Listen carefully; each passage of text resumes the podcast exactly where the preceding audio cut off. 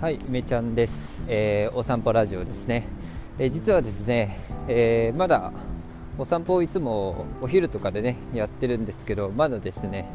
朝なんですよ。ちょっとねあのステ これステップの都合上なんだけどちょっと歩かなきゃいけなくてですね。ま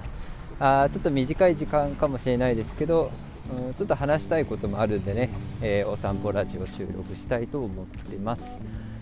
うん、でね、えーと、今日はね何の話をしたいと思ってるかっていうとですねあ私今学びラボっていうファンコミュニティをあの運営してねおかげさまですっごくね毎日うん楽しいね、えー、時間をみんなにもらってですねあの楽しくやれてるわけですけど、まあ、これより前にですね、えー、BPP っていう、えー、プロジェクトをねやっていて、まあ、これコミュニティ運営してたんですね。で大体300人ぐらいいたかな。300人ぐらいのあコミュニティで。でこれはまあの有料とかではなくてですねあの無料のね、えー、コミュニティだったんですね。でこの話をちょっとまあしたいなと思って。で今日の話はですね完全にラボ面向けです。はい。ラボ面に向けてえー、多分知らない人もいるからねそういった説明も含め、えー、そして私が今ね BPP と学びラボのね、まあ、関係性っていうのかなについて、えー、感じることっていうのをちょっと話をしていきたいなと思って、えこのラジオを撮っています、はい、まず BPP の、ね、説明ですけどもあの大義名分としてね、えーと、ブレンダーにね、えお返しをしたいという気持ちで、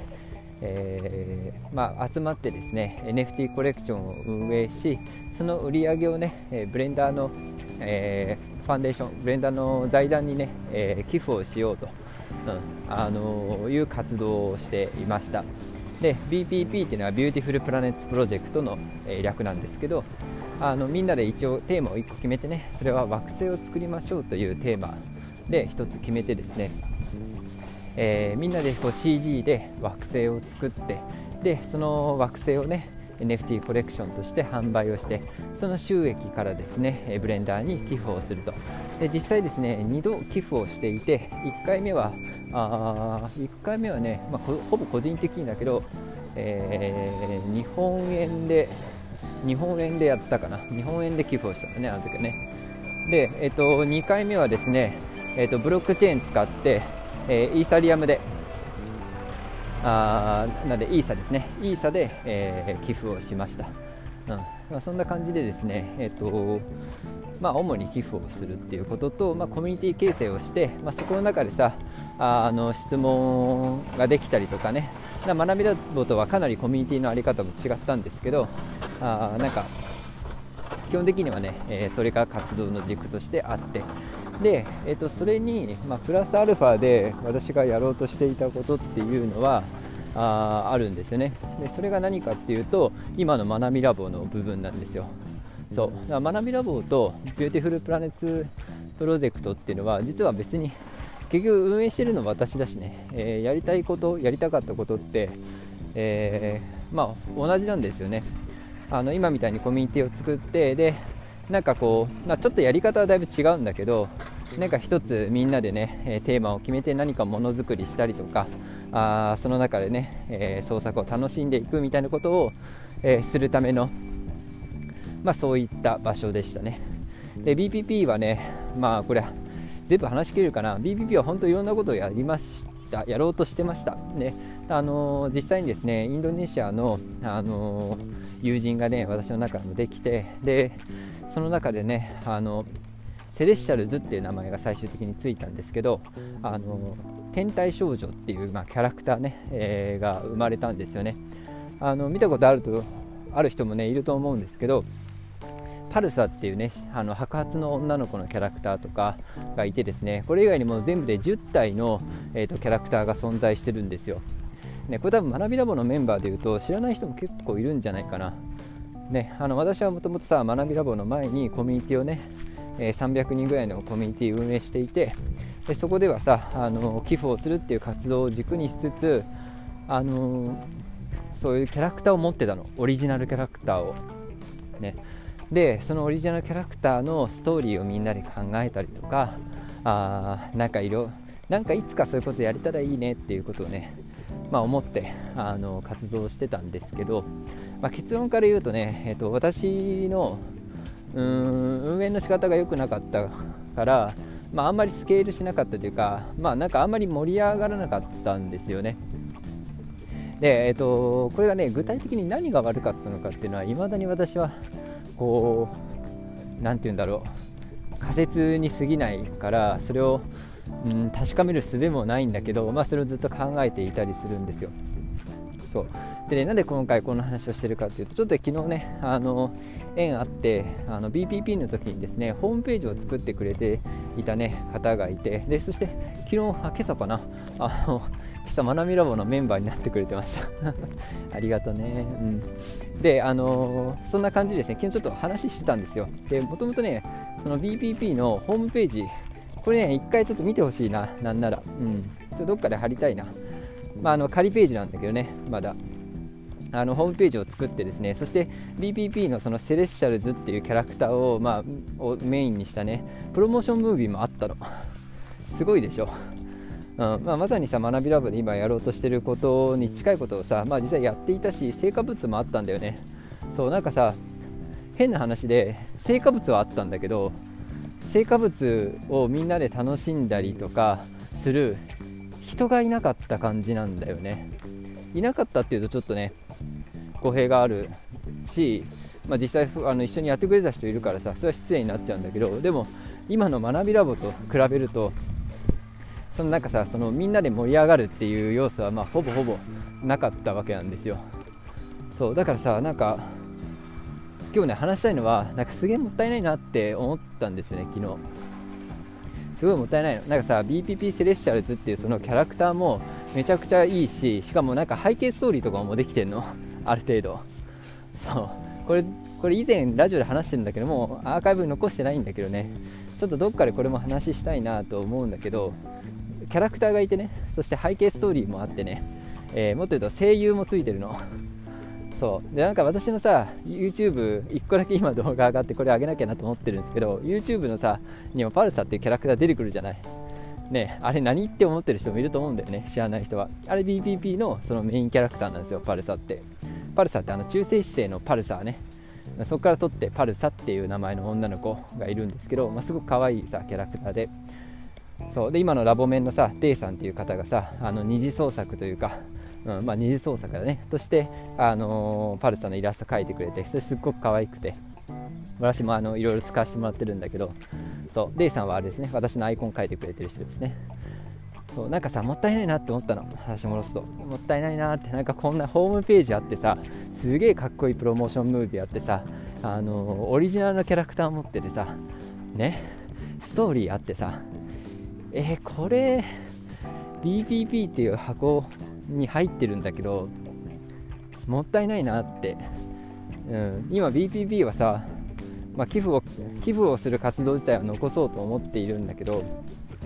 まあ、実質活動ゼロだよ。ねまあそれはそうなの。だって、うん、私が活動してないんだもん。ねなんかそれはさ活動盛んにならないよね。で一方で学びラボ見てるとさもう私がついていけない量のさあの情報量とさ活動の量とさ和気あいあいとした雰囲気があるわけでしょ。なんかこのさもったいないなっていう感覚わかるかな。ね。あの私はさこの BPP セレッシャルズってねすごい、まあ、結構愛着があって。もっと言うとさ BPP のことは諦めてはないんだよね。その BPP の良さっていうのはブレンダーに寄付をするっていうことだけじゃなくて何か一つ同じ目的目標を持って同じテーマでみんなが何かをすることで、うん、一つのさ大きな結果が得られる、ね、ブレンダーの寄付だったりもそうだしそういうコンテンツが出来上がるっていうこともそう。でそれは学びラボでも同じ思いでやってるけど BPB はそういうことをやりたかったんだよね、うん。そしてそこにはさ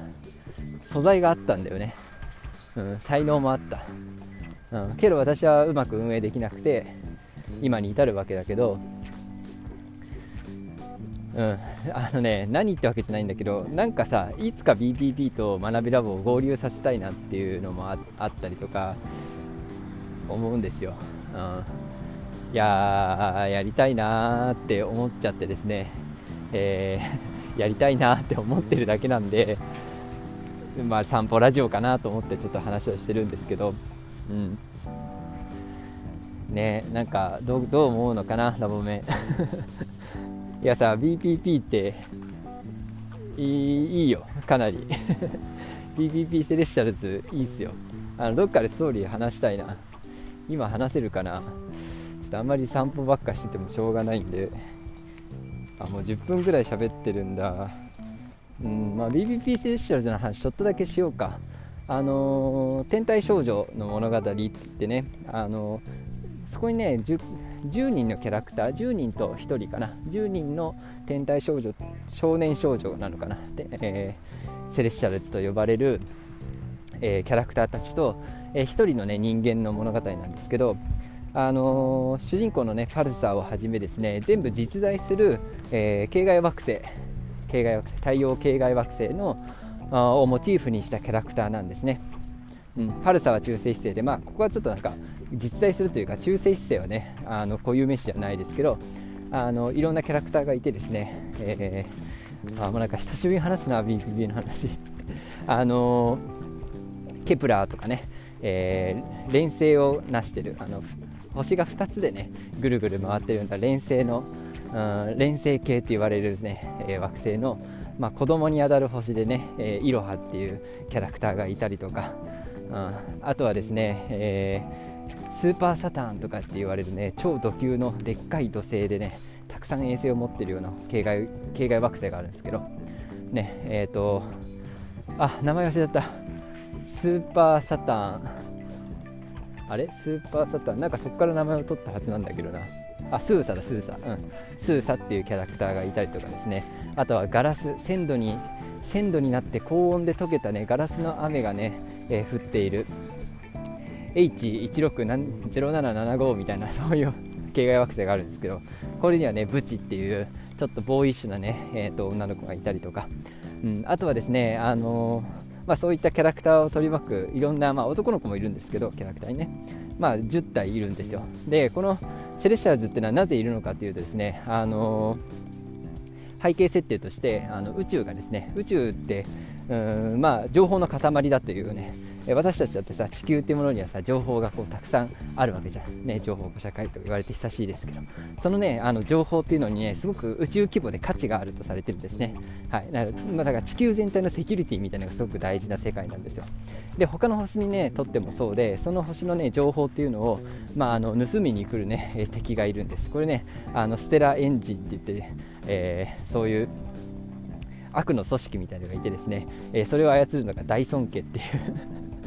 めちゃめちゃ決まってるでしょ大尊家っていうねあの一族がいてですね。そのそれはま宇宙人なんですけど、まあ、そういった人たちがですねあの情報を盗もうとするんですね。で地球人のあのこれ主人公にあたるルナっていう女の子のお父さんとお母さんがですねこのあ宇宙的な危機にね、えーと、解決をするためにですね、えーと、セレッシャルズという、えー、アバター化されたあ惑星の情報を格納する箱っていうのを作ったんですね。はい、つまりその今10体いるねセレッシャルズっていうのはまあ何て言うんでしょうねアバター化している USB みたいな感じで 超適当ですけど。あつまりさその中に情報っていうのがねあの組み込まれている。でその情報はですねあの DNA とか RNA という形でね非常に複雑にね暗号化された形でセレッシャルズという中にですね格納されてるんですね。つまり宇宙の中でいうとセレッシャルズってね非常にね貴重な存在かつまあ、えー、機密性秘密性が高い、ね、存在で価値のある存在なわけですよ。はい、そんなねセレッシャルズっていうのをまあ、生成してですねその惑星の情報を、えー、隔離し守る、えー、そのね、えー、守る場所が実は地球なんだっていうね、え設定ですね。そしてあのセレッシャルズにはね、あの学園があるんですよ。はい、学園があってですねそのあのルナのお父さんがね学園の学園長でそしてルナはその学校の生徒なんだけどその生徒の中にはね人間もいるしその中にね紛れ込むようにそしてそのセレッシャルズを隠すようにですね、えー、各セレッシャルズが紛れ込んでるの。わかるかな？人間社会の中にバレないように、えーと、セレッシャルズっていうのが混じってるんですね。はい、そしてパルサとねルナも同じ学年同じクラスでね、えーとルナはパルサのあの面倒見を見てあ面倒を見てるようなねそんなお姉さんなんですけど、まあ、そういった中でですねそのまあ、パルサとかルナとかいろんなキャラクターが、まあ、学園の中でねちょっとスピンオフ感がありますけど学園の中でいろんなことをねあの出来事があって、えパルサっていうのは人間社会を学んでいきですね、え大人になっていくんだけどやはりですね宇宙のあ中でですね地球っていうのが注目を浴びてしまい、えー、外の、ね、世界の大尊敬に見つかってしまうと。そして、えー、まあなんかね戦いが起きて、えー、わっちゃわっちゃなんだかんやみたいなそこまでは決まってないみたいなですね、うん、そんな感じでなんか学園ものをね混ぜることによってあのちょっとしたさプチストーリーというかさ何でもないようなあの全然宇宙スケールじゃない話も書けるし最終的には宇宙の宇宙での、ね、戦いというか宇宙戦争的なねあサイバー戦争的なものを、まあ、描けたらちょっと面白いよねとか言ってあ背景世界としてはまかなりねあ作り込まれたものになります。うん、なんかねこれ自体は、えー、非常に、えー、設定としては面白いしこれ 本当はねこういうのでねみんなでアニメ作ったりとかいろんな角度からね創作をやりたいなと、うんまあ、思ってたんですよね。そうでそれをやるだけのねあののなんか伸びしろがあるというかあ余白があるんだよね BPP セレッシャルズには。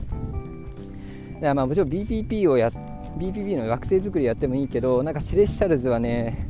私の中では結構特にうんなんか思い残すことがたくさんあるなという感じでですねやってたりします。あの BPP セレッシャルズも NFT コレクション作っていてですね、まあ、これの売り上げが上がったらそのインドネシアのね、えー、イラストレーターの、まあ、彼をですね日本にまあ招いてあ花見でもやりたいなと思ってたんですけど、まあ、そういった目標も今は叶わずですねなんだか悲しいなと思ったりします。うんまあ、学びでもねあのいろいろ学びを自分たちで自給自足するっていうところがあ何より意義でありますんで、えーと、それがね最優先ですけどなんかこう自分たちで、えー、創作をしていくっていうことをね考えた時にこのセレッシャルズっていうのがあ出てきたらなんか嬉しいなというふうに感じますね。うんなんでねあの、まあ、そういうものがあるよっていうことを、まあ、ぜひ知っておいてほしいなと思います。そしてあの二次創作的なことね、あまあ大歓迎って言っちゃうとちょっと推奨しちゃうようだけど、なんか私はね、うん、すごいもったいないなって思ってるの。だホームページもあるんだよ。ホームページもあってさ、あ作り途中のね、キャラクターもいてさ、設定もあってさ、そしてうーん BPP って箱の中にはあ人の活動はないけど、でも学びラボには活動があって、なんか、うん、素材としてね、楽しめたらいいのにななんて思ったりしているよというお話でした。あのやろうとまでは言わない。ちょっとさこういう話をしてみたかったんだよねみんなに。うん。私がさもともと BPP というコミュニティをやっていたんだよということを知ってほしいのとまあそういう内容でね、えー、そんなことをやろうとしてたし実際に成果物もあったんだよということをねあ知ってほしいなと思って今日ちょっとお話しました。はいあのー、長くね長く話しましたけど最後まで聞いていただきありがとうございます。じゃあね今日も一日頑張っていきましょう。